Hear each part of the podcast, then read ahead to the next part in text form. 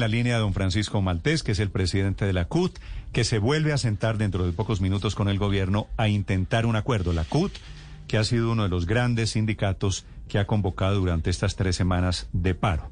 Señor Maltés, buenos días. Eh, buenos días, Néstor. Ustedes, como están en relajo también podemos recordar el bogotano, que era otro amarillo. El bogotano tiene, tiene razón. Lo que pasa es que el bogotano es, más de su época que de la mía, ¿no? Uy, Néstor. Se la tiró no, no, no, no. Pero, pero, era, pero es cierto, el bogotano y el espacio eran los dos periódicos amarillistas en Bogotá. el bogotano era el de doña Consuelo de Montejo, ¿no era? Claro. Sí, sí, claro. así es. Sí, claro. ¿Usted, ¿Usted cuál compraba, don Francisco?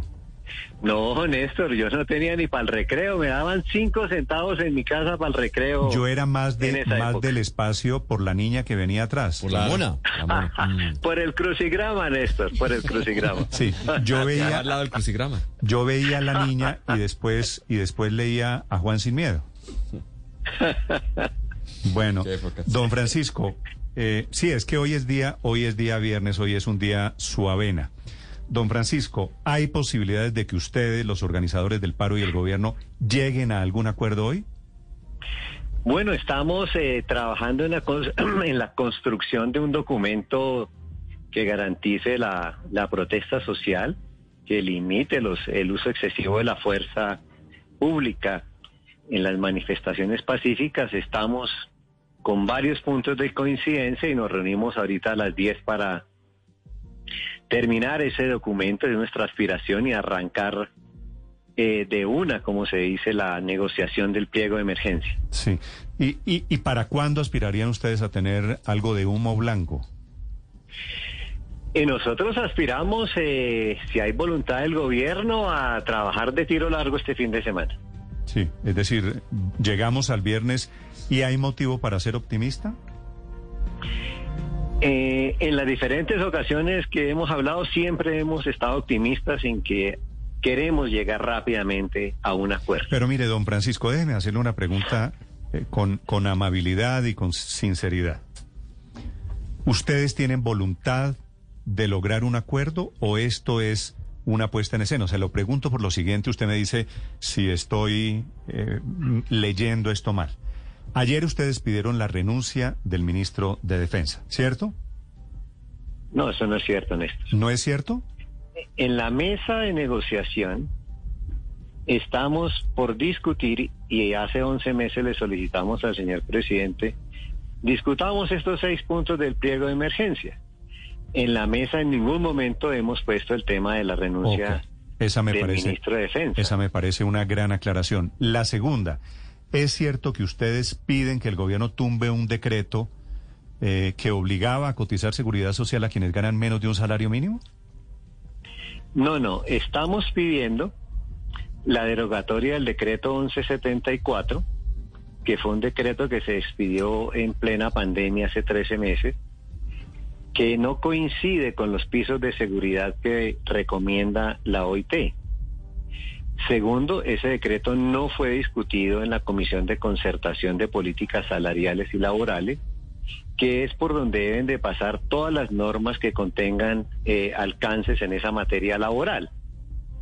Entonces, eh, ese decreto consideramos que viola estos dos principios y eh, que debe ser discutido, derogado por el gobierno porque es una reforma laboral y pensional por la puerta de atrás. ¿Y este, esta solicitud de la, de la eliminación de este decreto ya lo hicieron en la mesa de ayer, en la reunión de ayer? Sí, lo hemos planteado siempre.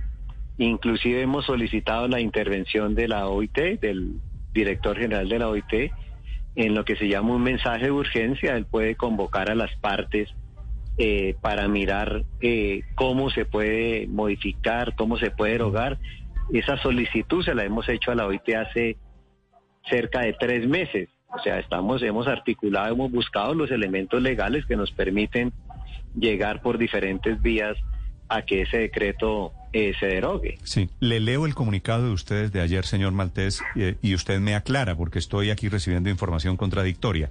Comillas. Convocamos a apoyar la moción de censura contra el ministro de Defensa y a exigir su renuncia en las calles. ¿Eso no está en la mesa de negociaciones en este momento? Observe lo que dice, apoyamos. ¿Sí?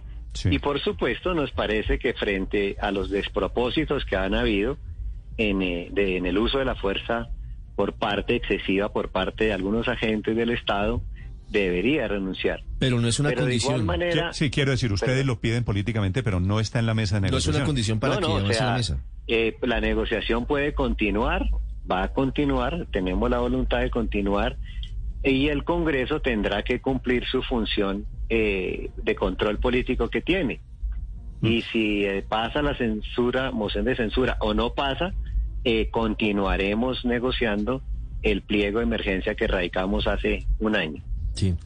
Señor Maltés, hoy el cuello de botella es en torno a las garantías para la movilización pacífica. Eso dice el comunicado que al filo de las de la medianoche de ayer y de las primeras horas de hoy leyeron conjuntamente, pues leyó el gobierno, usted habló después, pero se dio una foto que que es simbólica y es importante porque salieron a hablar ante el país por primera vez juntos el Comité del Paro y el Gobierno Nacional. ¿Qué tan cerca están las partes de llegar a un acuerdo sobre eso en particular para pasar al siguiente momento, que es el momento de la mesa de negociación formal?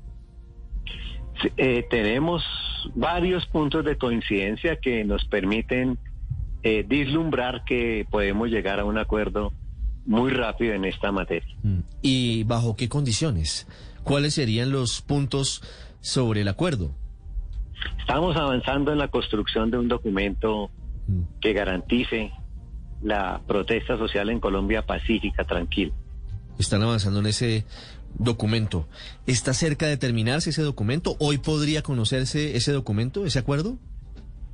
Tenemos ahorita una reunión a las 10 para seguir avanzando en la construcción del documento. Mm. Señor Maltés, ¿ustedes han considerado la posibilidad de ordenar el desbloqueo de las vías mientras siguen negociando?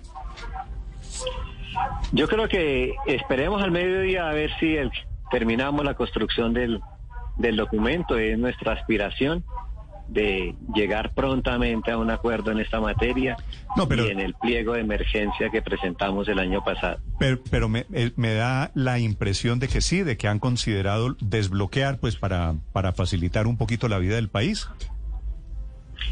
Lo que hemos eh, acordado hoy, que también está en nuestros eh, comunicados, es que a través del diálogo en todas las regiones deben de producirse lo que se ha llamado corredores humanitarios que permitan el tránsito de la misión médica, eh, oxígeno, alimentos perecederos, combustibles, y aspiramos a que esto termine rápidamente. Sí, eh, pero otra vez, ¿quién sería el que da el visto bueno para saber qué puede pasar y qué no, y cuánto y en qué cantidades a través de esos corredores humanitarios? Digamos que las autoridades locales en muchos municipios del país han eh, hecho acuerdos a través del diálogo y no la represión con quienes están en los puntos y buscan viabilizar que haya la, la mayor movilización eh, posible. Sí.